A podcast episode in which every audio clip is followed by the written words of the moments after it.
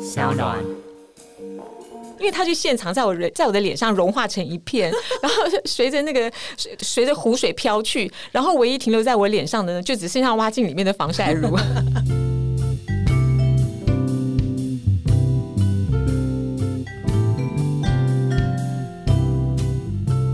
嗨，各位亲爱的朋友，大家好！各位今天过得好吗？欢迎来到 Margaret Power 玛格丽特力量大，我是 Margaret。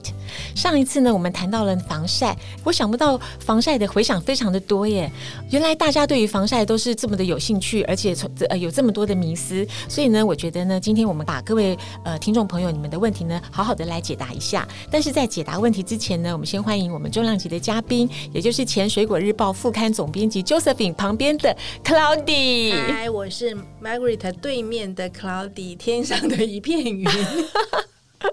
今天嗯非常欢迎天上的一片云再次来到节目中。嗯，卡奥迪，上次谢谢你跟我们分享很多防晒知识。大家头有没有很痛啊？其实防晒真的，我觉得它真的是一个头痛的问题耶，真的不不能怪那个听众朋友们他们的那个呃疑问很多，疑问很多，因为我觉得它除了跟那个数字有关之外，还跟时间啊、怎么差等等之类。可是，在回回答这些朋友们的问题之前呢、啊，我想问问你，你就那个防晒这件事情啊，你自己有没有对它有一些什么特别的经验啊，或者是有什么特别的故事？我自己是还好，嗯但是我我记得我之前去法国的时候，去南部，你知道那个欧洲人都很爱晒太阳嘛，嗯然后在海滩边一排躺满了人，嗯然后呢，他们就是躺一躺，然后就拿起那个从袋子里面摸出他们的防晒乳，就开始抹， 有那种感觉有点像在抹烤肉酱的好像在 感觉。 barbecue 是 那你呢？你有没有什么有趣的事情可以分享呢？我我觉得我没有什么特别有趣的，可是有一件事情我觉得很惨，我倒是可以提醒大家一下，就是大家都觉得说，譬如说去帛琉啊，或者是什么澎湖啊、巴厘岛啊，就嗯我一说定哦一要。定要防晒一，定要防晒嘛，一定要大抹特抹，对，而且对不磨磨到满， 对 抹到满，对，啊好像不要钱的一直往往脸 啊身上上抹。然后有一次我去帛琉，那帛琉它就是有一个呃，就是名胜古迹是水母湖，那是很有名的一个湖。嗯对然后我就是那天要下去之前，我也是觉得说要去玩看水母很高兴。那同样的呢，我也是就是很直觉性的把这满脸全身都涂抹满了那个防晒品，然后抹完了防晒品之后呢，我就因为要下潜水嘛，就对啊我一定要带蛙 镜，没 错，我就带那个蛙镜在我的脸上，然后想说这样子那个万无一失，什么都有了，防晒跟蛙镜都有了，我就潜下去。就殊不知潜下去之后，各位听众们，我觉得那个防晒品它虽然是有那个防水的是没错，可是当你全身进入到那个水里面之后，任何防水东西都没有用， 除非你抹油漆，因为它就现场在我人在我的脸上融化成一片，然后随着那个随随着湖水飘去，然后唯一停留在我脸上的呢，就只剩下蛙镜里面的防晒乳。然后他们就整个弥漫了我的眼睛，然后跑到我眼睛里面去。然后我当下觉得非常非常刺痛，因为防晒品里面有的化学成分对，跟物理成没分错会熏眼。 很熏眼，我整个过程中我的眼睛都睁睁不 开。那请问你去水母湖到底是 看什么？你是看到防晒品而已吗我我整个睁不开，从头到尾我就一直抓着教练， 从下水到起来，我真是谢谢防晒品赠送给我这个一个特别的经验， 所以跟大家分享一下，就是你你们在使用防晒品的时候，还是要看一下你的周边配备。对，没错。说这样，嗯我插个话，其实可以可以穿那个有有防晒系数的那个潜水服。 啊，对对对，好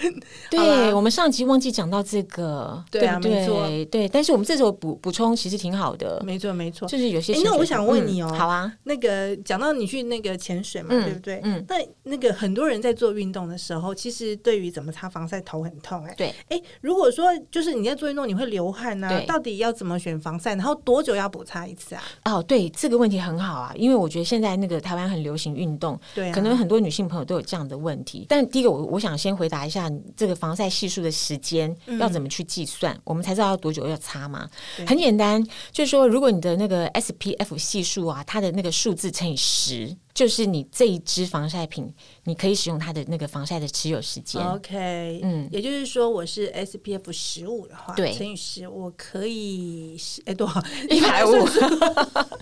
如果 SPF 十对分钟，对，一百五十分两个多小时，对，但这应该是在没有流汗的状况下吧？对就就它是还在你脸上的状况 对下，，它还在脸上的情况之下，对两它可以撑一百五十分钟。对。但问题是，就是你在跑步的时候，你会流汗呐、啊，嗯对那对到底又该怎么样补擦呢？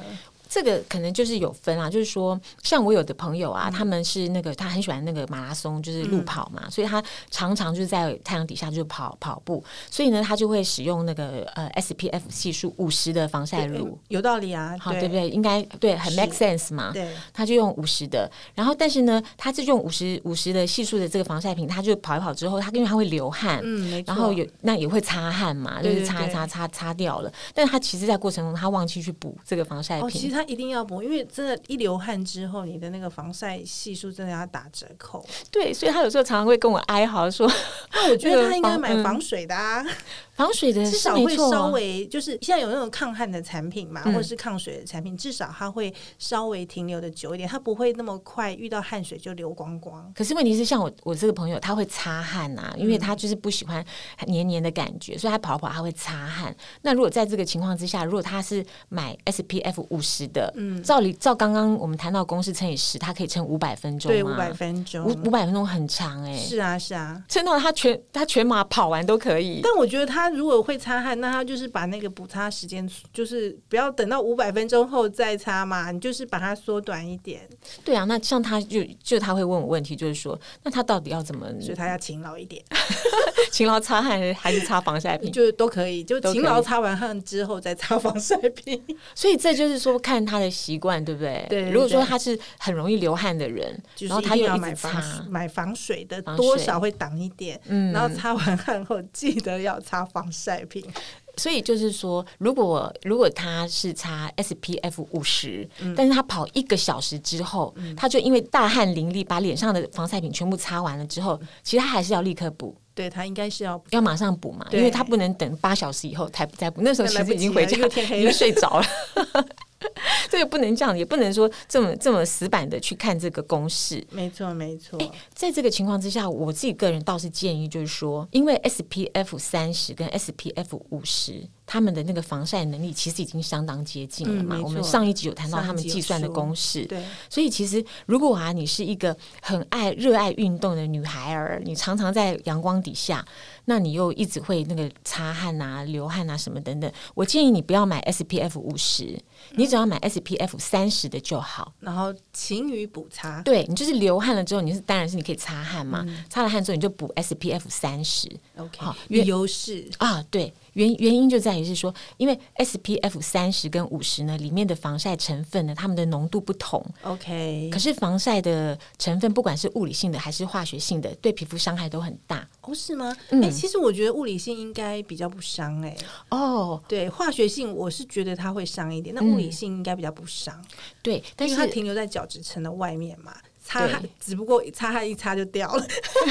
但它有一点差别是，哎、就是对，的确是哦，Claudine 讲没错，就是呃，化学性的比较伤皮肤，因嗯为你很容易会过敏。对，因为它会过敏会会跑进角质层里面。对它比较深，它比较比较容易过敏，然后你也要好，真的好好好好卸妆清洁。可是物理性的防晒品啊，它有个问题，就是因为它放的那个粉很多，所以其实你抹在脸上很不舒服，会很厚重，它也会堵堵塞毛孔。哦，哎、不过现在其实我觉得科技可以解决一切，科技嗯来自于人性。因为其实现在很多的那个物理性的粉末，它磨粉的技术越来越好，所以有些甚至啊会纳米化，哦就磨得很细。其实如果说那个粉磨得非常细、非常细的话，它其实就可以解决到厚重的问题。哦，OK，对。不过我还是觉得说，嗯如果是说你是一个长跑在太阳底下的，就是运动选手们呢，其实可以用 SPF 三十的，好来取代五十，因为不论不虽然就是科技是很进步没有错，但是因为五十的它一定是有它的这个原因，它才有五十的防御力。嗯，所以，不过这个观众朋友可以参考，最重要的还是你要用的高兴，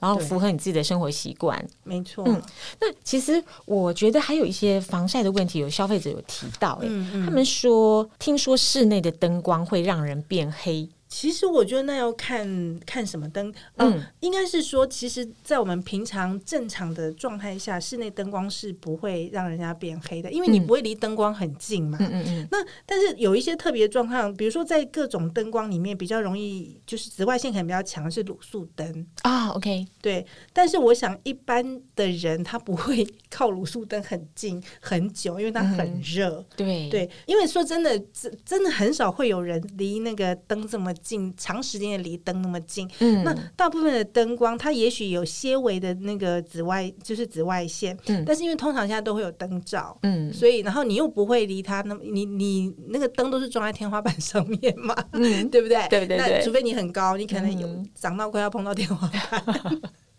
要不然呢？其实应该是还你应该是不会在三十公分这样的近距离来接触。所以其实大家不用太紧张、哦。我觉得，，对我觉得是不用太紧张。我也觉得，我觉得好像不用对对灯光那么敏感。就是还有还有朋友问到一个问题哦，就是说如果有防晒乳啊，它的那个防晒的能力那么强，嗯可是呢又有一说，就是因为我们人体需要的维他命 D 呀、啊是要晒太阳之后才能合成。对，要 UVB。对对那那这样子，如果它它擦了防晒品之后，会不会影响到它维他命 D 的合成？其实应该还好，主嗯要是因为我们台湾在亚热带跟热带地区嘛，我们的那个紫外线是很强的。嗯那如果你真的很担心的话，那你可以在每天早上九点到十点，或者是那种下午三四点，就阳光比较弱的时候，嗯然后呢，你就让你的手背啊，或者那种脚啊，那种比较不重要的地方，晒个五到哦五五五分钟，五到三十分钟左右，对就阳光没那么强。对，然后手背就比较安全一点，大家不会这么快看到。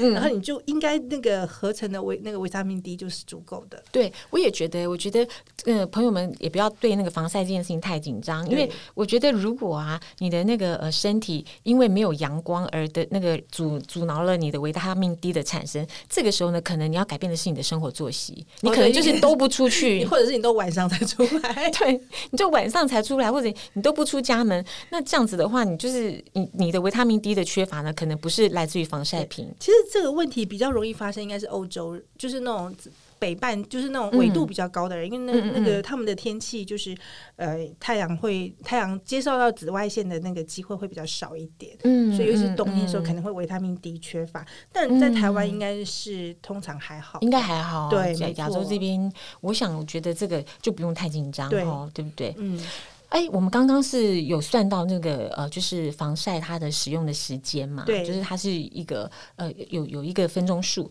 那如果是说我去年买的防晒品，我放到今年，它会不会失效？呃，应该是不会，因为、嗯呃，比较会失效可能是那个美白成分或那个抗老化成分，因为它们有很多是抗氧化的东西嘛。对，对，对所以它有可能就是这种这种东西是它需要新鲜的用，嗯但如果防晒的话，基本上它是不会，就是它活性没有那么强，它不会那么快就失效。嗯哼所以其实主要那个防晒乳的味道没改变的话，然后它又在效期内，嗯，你又没有把它放在一些很奇怪、 很热的太阳直射的地方，应该是不会失效。因为其实，嗯哦，对，还有一点就是，对其实防晒乳它就是乳液加防晒剂，所以啊防晒剂本人虽然不会失，不会因为什么太阳照射失效，但是乳液里面的东西可能会失 效。 对，它可能会油水分 离，对那也是不好啊。对，所以就是你保存要稍微注意一点，就不要在那个直射阳光直射的地方，其实应该都还好。所以就是说，只要它是在那个保存期限之内，大部分来讲都可以。但是呢，对对对你就是不要把它放在太阳底下曝晒，曝晒个半年，然后再拿出来那用，可这能样就不是行。对它太严苛了，。太严。苛哦哈这是 那个什么极限挑战嘛？对，那防晒品会生气。哎、那换我 问你，好啊，你平常买防晒的时候，你会注意什么？呃，我最我都是注意那个 SPF 这个数字、嗯，那因除为了这个嗯以外呢？除了这个以外，嗯我通常我我比较喜欢买身体的防晒乳。坦白为什说么，因为我自己觉得脸部漂不漂亮嗯啊，不能单靠防晒品。可是话说回来，我觉得身体的防晒很重要。举例来说，我出去不一定脸部会擦防晒品，嗯但是我只要去亚热带地方，我的手脚一定会擦厚厚的防晒品。 OK，而且我会手脚的那个防晒系数会拉到很高。嗯，好，我我我跟大家讲一下为什么？因为我觉得女孩子的手背很重要，手掌、手 OK，手因为那心、是手很背。容易忽略的地方。，对，然后对嗯如果是说你的手，因为我我我皮肤比较黑嘛，就是如果说你的手背，就是你要跟人家握手的时候，你的手背是黑黑的，我觉得 就是黑的很不均匀。你跟人家握手的时候，戴了一个花手套。 对那个感感觉起来好像整个人的质感就不是那么好。啊我个人很重视身体的防晒嗯乳，尤其是手背的部分，我觉得会擦很很厚。 OK 这是这个那请问身体的防晒乳跟脸的防晒乳有什么差别？呃，有那个他们差别在于他们主要的呃，就是因为防晒品这种呃，就是保养品里面，它除了主要的功能成分之外，它会有很多添加嗯哦，物，复方，很很很多的复方。对，那因为脸部的复方，可能通常在有良心的企业之下呢，脸部的复方产品会用的质地是比较好的。嗯，那身体的话，因为身体比较不像比脸较部皮粗肤， 油，身体的皮肤不像脸部的那个皮肤跟肌肉这么的复杂。嗯，它比较对，的确是比较粗 勇，所以身体的那个防晒乳啊，它的那个添加成分可能就是比较一般， OK，所以我们可以看到说，身体的防晒乳的价钱啊，它的单价都会低于脸部的哦，保养对，没品。错，一分钱一分货。对，所以不要把身体的呃防晒乳擦在脸上。哦 OK，、那我说说我，嗯好啊我觉得啦，我如果在买防晒乳的时候，我很注意那个抗氧化跟抗发炎的成分。哦，很重要。我们之前就是讲美白的时候有提到嘛，你会变黑，嗯或者是你会变老，就是因为那个就是自由基的关系嘛，嗯嗯所以你需要大量的抗氧化。嗯，然后现在阳光越来越强，所以我觉得那、那个抗氧化跟抗发炎都非常重要。对，所以呢，防防晒乳里面呢，就是一定要加这些东西。嗯，而且我觉得只有防晒乳里面加这些东西还不够。哦就，OK，是你在前面保养的时候，你要、嗯也要用很多这类的成分，先帮啊它补，OK 补足，然后防晒乳是最后一绑线，啊，所以我 OK 就是那个抗氧化跟抗发炎成分要也是要补满 就是了。哎、我很同意耶！我觉得这对个很多人他们会忽略哦，就是它的其他的那个副不能讲副作用，副功能对对也对很。重要。对，但是呢，我是觉得说，如果那个呃，像有一些防晒乳它很贵，对然后他会说它有哎有美白成分啊，嗯有抗老化成分，这个我可能就不会太注意。我也是耶，因为我觉得，因为防晒乳它是要停留在呃你的皮肤表面来保护你的肌肤，嗯嗯嗯，你不要它跑进你的皮肤里面，因为对它很伤害。嗯可是美白成分跟抗老成分是要它跑进你的肌肤里面嗯才有用嘛，对不对？对所以如果说这瓶防晒乳它会跑进你的肌肤里面，那它其实伤害性很大，你干嘛还要美白抗老也是白 用？那如果它不会跑进你的肌肤里面，那里面加的那个美白跟抗老成分也是加辛酸 的。啊，不，我跟你讲哦，而且加心酸是消费者你们的荷包心酸， 因为我觉得防晒它根本不能跟美白跟抗老的产品混在一起，因为对整个啊理论机制都就完全整个就不是对啊，完完全整个不对。对，没错，所以，嗯如果是说你在那个、呃，如果你在专柜啊，或者说比较一些高级的那个美药妆行啊，你看到这个含美白成分或抗老成分的防晒品，然后它又卖的很贵，其实我觉得你真的是可以看看把就它省好。下来。那你会擦？你会喜欢那种？因为市市面上有很多不同的质地嘛，你会喜欢那种凉感的东西吗？嗯哎、我不会、耶我欸超级也不不会。嗯欸我觉得那很危险。我觉得那些什么凉感的啦，或者是怎么样的对，因，为凉感可能我我觉得它一定嗯是放很多酒精在里面，哦，你是觉得酒精啊？我觉得应该是薄荷成分。也有可能啊。嗯但是他们其实这样子擦起来都会，你可能一下很舒服，刚开始很舒服，可是嗯我觉得可能会蛮刺激的。哎、我坦白说，我觉得很多厂商他们真的是为了要卖东西啊，就是真 的这些机转真的超错乱的，根本就是防晒的时候就是在运动嘛。 对那你等到运动完了之后，你要 calm down 的时候，你要冷静或者是冷嗯静你皮肤的时候，你应该换另外的方式啊。 譬如说你去洗个澡啊， 或者你用冰毛巾擦擦脸啊，它都可以让你清爽跟凉快。嗯但你犯不着在那个激烈活动的当下，然后还要追求凉快， 我都不知道这些厂商他们在想什么。但是不一定啦，也我也不能这么讲啦，毕竟一样米养百样人嘛。啊，也是啦，对啊。可是台湾太热了啦，也许当下你会很想要 calm down 一下，可是对但是为了那一点点的 calm down，你可能要付出更多的代 价。那我问你，嗯你会用好啊喷雾吗？防不晒喷会雾？哎、我也不会耶、我跟你讲，我为什么不会？好，你说，因为最早那个本来都是那个就是物理性的防晒品嗯比较多嘛，都是乳啊、霜啊之类的。然后再有一年呢，就是呃有有一些日系的品牌啊，跟一些那个欧呃法国的主流品牌。呃，防晒的主流品嗯牌，他们推出了那个异状的防晒品。那我那时候就很高兴，就是真的买来擦、啊，对然后喷就喷雾，它其实就是液态的嘛。对，没错。我擦完之后，就我整个大过敏哎、哦，对，其实是有可能，你知道为什么吗？嗯，因为来说说看，因为喷雾它要喷出来嘛，它嗯就是那个里面东西要很细，它基本上都是以就是以化学防晒成分为主，对它就比较刺激。嗯然后它要喷出来，它会放一些溶剂，嗯，对，那溶剂可能是酒精或一些化学其他一些化学成分，那又更刺激。对对啊，而且其实大家以为喷雾就是哎、上面也是也是可能标什么 SPF 五十啊什么嗯的，嗯嗯，可是嗯问题是你喷出来之后，它不会喷那么厚啊，你 根本不知道你到底喷出来多少在你的皮肤上，可能都跑到空气里面啦。对，所以它可能防晒效果就没有那么好，就比较容易晒晒黑嘛。嗯而且还有一个危险就是说，我刚刚说它跑到空气里面，对不对？对。那你如果拿来喷脸，那所以它可能会跑到眼睛里面，它很危险。哦对，我也对觉得。那嗯或者是说，它跑就是跑到你的呼吸道里面，跑到你的肺里面也很危险啊。对对对，对，所以呢，我觉得都不其实没有用很建议用喷雾。所以这一题我们两个答案都是不要。对，对，你是你是怕说他跑到不该去的地方。而且它就是化学的成分比较对多一点，我觉得它会有点刺激。我是觉得就是很会过敏，嗯，这个就是我不喜欢的。对哎、还有一个问题耶，什么问题？过敏肌肤要怎么选防晒品？过敏你就没得选，就真的只能用物理性防晒。哦，对对对，因为我们刚我们就是有讲到说，那个物理性防晒它是粉末嗯状，它稳定，嗯它停留在角质层外面。嗯，那如果是化学性的话，因为它是它的原理是说它吸收紫外线的热能，对，然后它会有一些化学转化，对你就不知道它会有什么化学变化，而且它会渗入角质层里面，对，所以呢，它比较刺激一点。对所以如果你是敏感性肌肤的话，你就是没得选。哎、我这边看到有一个消费者啊，他问的问题我觉得很务实哎、他就哦你说说，对他他听了那个就是上一集的节目之后，他就问说，那物理性的防晒呢，跟化学性的防晒成分，它到底要怎么去分辨？这个呢，如果你从那个产品的外观，基本上是比较难看出来，嗯所以你得要看成分。嗯，对，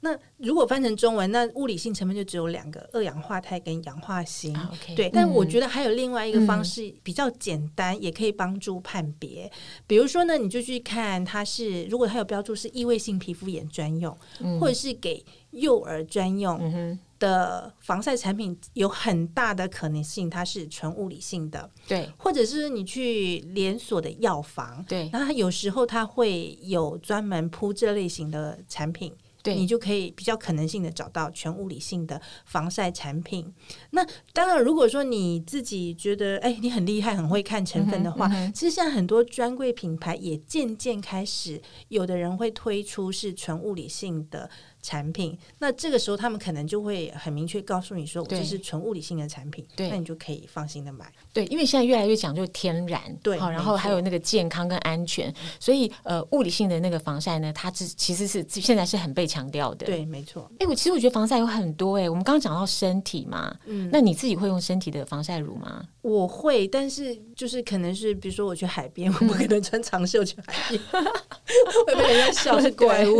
对，大家会看 对，你。所以我就会我就会用身体的哦，那你会一直一直使用吗？啊，会啊，我只要有需求我就必须要用，啊、o k 哎、你知道就是呃，很多欧欧美的女孩子她们很喜欢晒太阳对嗯嘛，然后她们也会擦一些防晒品，不过防晒品它不是百分之百，所以有些人她们在晒完太阳之后会留下那个比基尼线。啊，对，没错我。我其实觉得那个还蛮好看的， 我审美观是不是有点问题？哦，但我觉得很好看、哎欸可是你知道吗？就在更开放一点的地方， 他可能就会把比基尼扯下来，就是全身都会擦掉。她想要晒晒均匀对嘛，对不对对，没错。对，我觉得晒均匀也是很美，但是我有时候看到那有有些女孩子嗯啊，有些青春的少女，她们有两条比基尼线白白的，我其实我嗯觉得其实那很漂亮，因为那个好像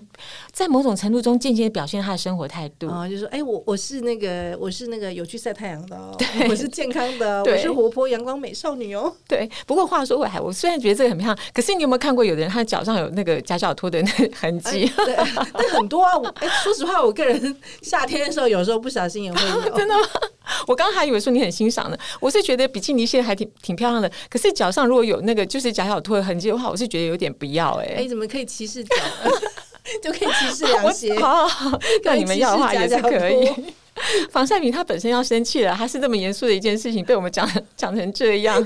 一下嫌弃它，一下又就是对真爱它。对，快要错乱了。对啊，但是不论如何，我觉得防晒毕竟是一件很重要的事情啦。不管是你是为了爱漂亮，还是为了健康，防晒都很重要。所以我觉得，嗯，我们就抱着轻松愉快的心情来认识世界上的防晒品，然后因为它实在是我们出外活动的好朋友。嗯。对，夏天一定要有它。一定要有它。今天很高兴各位听众朋友跟我们一起度过了这个快乐的时光。那我觉得讲到防晒真的是很开心，因为每次讲到它，我就真的是觉得我好像在外面玩一样。呃，希望今天的节目也可以带给你这样子的感觉。如果还有什么样的问题，或者是你想听什么样的内容，欢迎你留言给我。希望你们下次再按时收听喽。拜拜。好，各位朋友，拜拜。